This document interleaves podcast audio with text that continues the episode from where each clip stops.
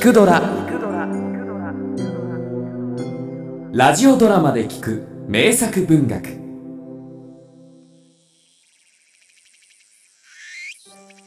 江戸の町も本格的な夏になって日差しが朝からじりじり照りつける中八五郎の大変が汗と埃の渦を巻いて飛んできました。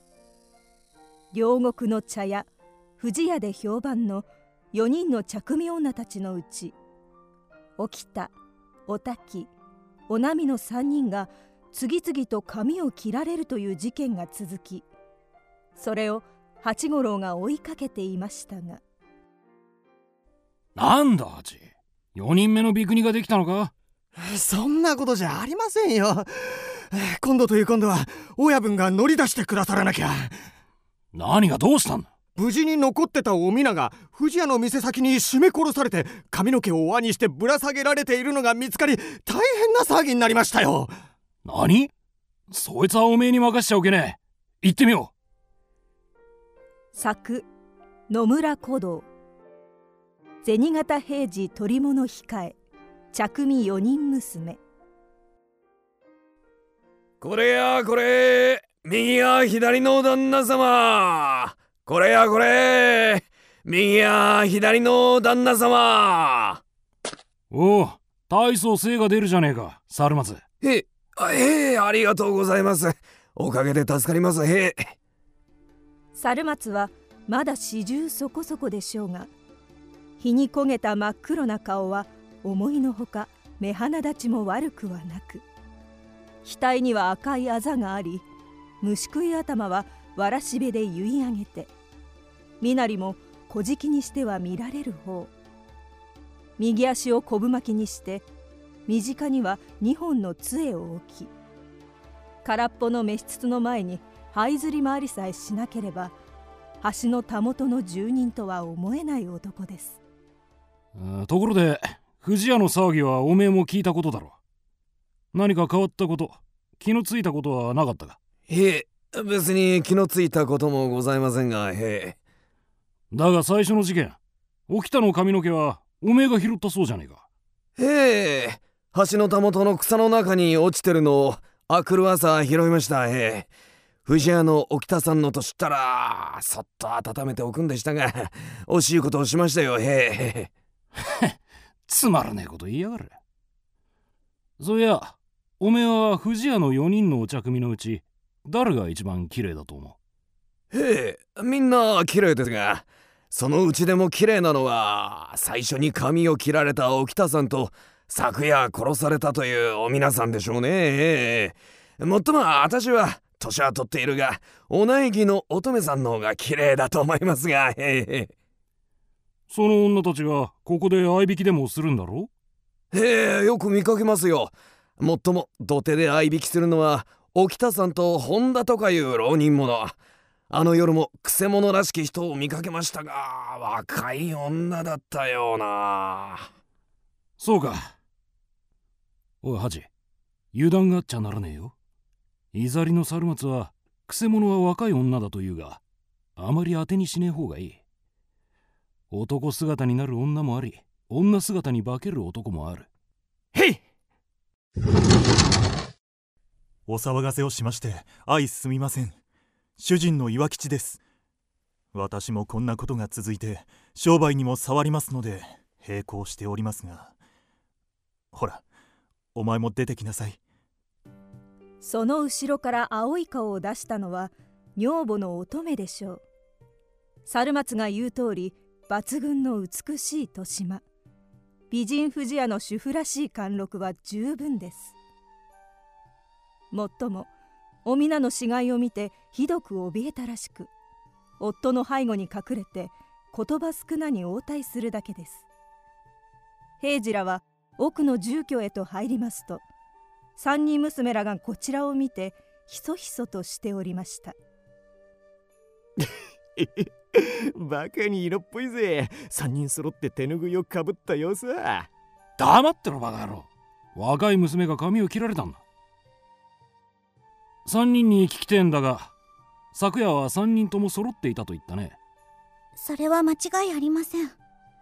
沖田さんが髪を切られた晩は後の3人は一足遅れてお湯から出て一緒に帰ったし。おたきとおなみと沖田が髪を切られた晩も間違いなく後の3人は揃っていたのかい？ええおなみが店で髪を切られた時は後の3人は住居の方で一緒に晩のご飯を食べてたしおたきのやられた時は後の3人はあれおたきさんはまた誘い出されるのかえ？と噂しながら2階で寝ていました。昨夜はそれも間違いはありません。お皆さんが商用に行ったのは知っていますがみんな若くて眠いんですもの。帰ってこないのを気にもせずに朝まで寝込んでしまいました。朝になっても店の方で騒ぎが始まるまで誰もお皆さんのことなんか忘れていたんですもの。3人との問答が済むと家の中をざっと見せてもらって最後に下女のお磯に会いました。私は何にも存じません。でも髪を切ったのもお皆さんを殺したのもお茶組さんたちではないことは確かです。あんなに仲がいいんですもの親分ところであの新し橋の物もらいの猿松が何か大事なことを知ってるらしいんです散々持って回ったせい明日の朝間違いもなく話してくれることになっているんですが。なんだって今日すぐ話させなかったんだ。あの小じは食えないから今晩伏せておいてゆすりか何かの種にする気じゃありませんか。あのイザリだって細工物に決まってます。近所の者は皆そう言ってますよ足の昆布巻きを解いたら丈夫な暗夜が出るに違いないと。気になるな。これから行ってみようかハチ。平次は何を考えたか少しの躊躇もなく新し橋に向かったのです。がいざりの猿松は姿なく土手下の形ばかりの小屋にも戻った様子はありません。ハチ一度ここを調べていこうじゃねえか。うーん。おボロがやけに重いと思ったら中には金が隠してあるじゃねえか。不定野郎ですね。何？目の色を変えるほどじゃねえよ。3貫と240文さ。あハサミがありますよ親分。うん。どれ？大きいハサミだ。これなら娘の髪くらい楽に切れるぜ2人は明かりを吹き消して草むらに息を殺しました。猿松おめえ2本の足で達者に歩いているじゃねえか。あ親分ああれは都政ですよ。都政が大事なら足を23本折って本物のいざりにしてやろうが。ええ親分勘弁してくださいよ。ところがこのハサミの因縁を聞かなきゃ勘弁できねえことになったん。おおそれですかい。それなら何でもありゃしやせん。沖田さんが髪を切られた時そこへ落ちていたのを拾っただけで。その髪を切ったのはおめえだろ。とんでもない。私は切った毛を見つけてもらっただけで。では誰が切ったか。それを言わなきゃ。申しますよ。皆申し上げます沖田さんの髪を切ったのは若い女と申し上げたのは嘘で本当は大の男。それも思いもよらない人間で。それは誰だ？藤屋の亭主沖田さんの主人の岩吉親分でございますよ。本当か？へえ。現に今晩も藤屋の家へ行って岩吉親分から2両の口止め料をもらってきたばかりでこの野郎。ハチ勝手はい。確かに沖田の髪を切ったのは私です。本田何がしに彼女を奪われたのが悔しくてその腹いせに。ですがそれ以外は私ではございません。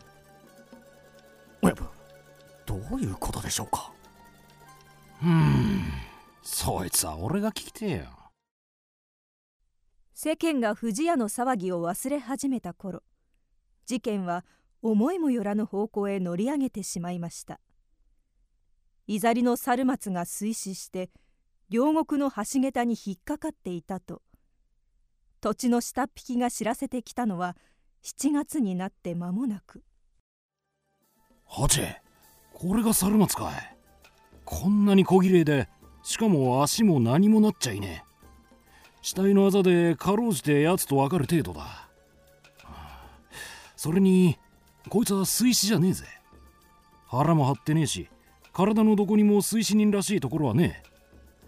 そのくせ口の中と胸を見ると毒を飲んだ証拠がうんとある。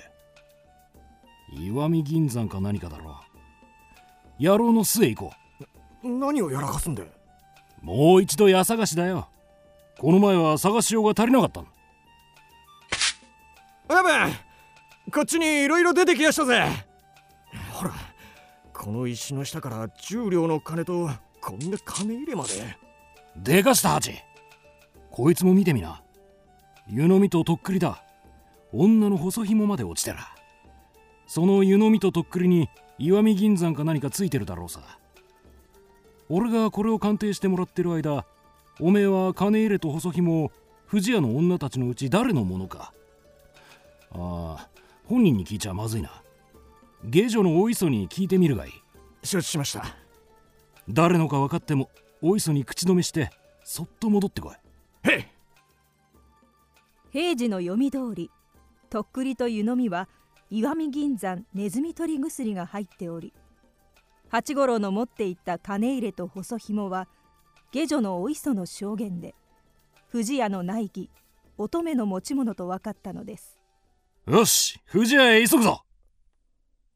だがその時はもう乙女は姿なく手ぬぐいを姉さんかむりにした3人の美女主人の岩吉が狐につままれた顔をしているのでした。乙女の死骸は間もなく大川から上がりました。そしてこの不思議な事件はうやむやのうちに葬られ3人の茶組女はそれぞれ親元に返され色男の岩吉は江戸払いになってしまいました。親分結局どういうことなんで？悪いのは亭主の岩吉さ。茶組女を片っ端から口説いてたからその焼きもちから乙女の気が変になっちまったのさ。最初に髪を切ったのは間違いなく岩吉だが乙女は大方を察して浮気な亭主の見せしめに他の女たちも皆坊主にしようと企んだ。その時に猿松を抱き込んでいろいろやらせてたがお皆の時は気絶させるつもりが誤って殺しちまったんだろう。だがどうにもならなくなって人の目をごまかすために店の前にぶら下げた。はあひどいことをしやがるそこまでは良かったが猿松は乙女から金をもらうだけでは我慢できず口説き回したに違いあるめ。自業自得だが付け回された乙女はとうとう我慢ができなくなって猿松の飲む酒に石見銀山を入れたんだろう。恐ろしいことですね。その後は知らん顔してたがおめえが下女のお磯と金入れと細紐の話をしているのを聞いちまったのか乙女は追い詰められて死を選んだ、うん、そう聞くとかわいそうですね。悪いのは色男気取りの岩吉さ。ああところでお磯はどうだ？いい娘だぜ。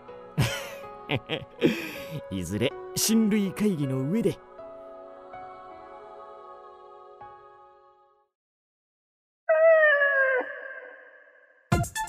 聞くドラは YouTube にもチャンネルを開設。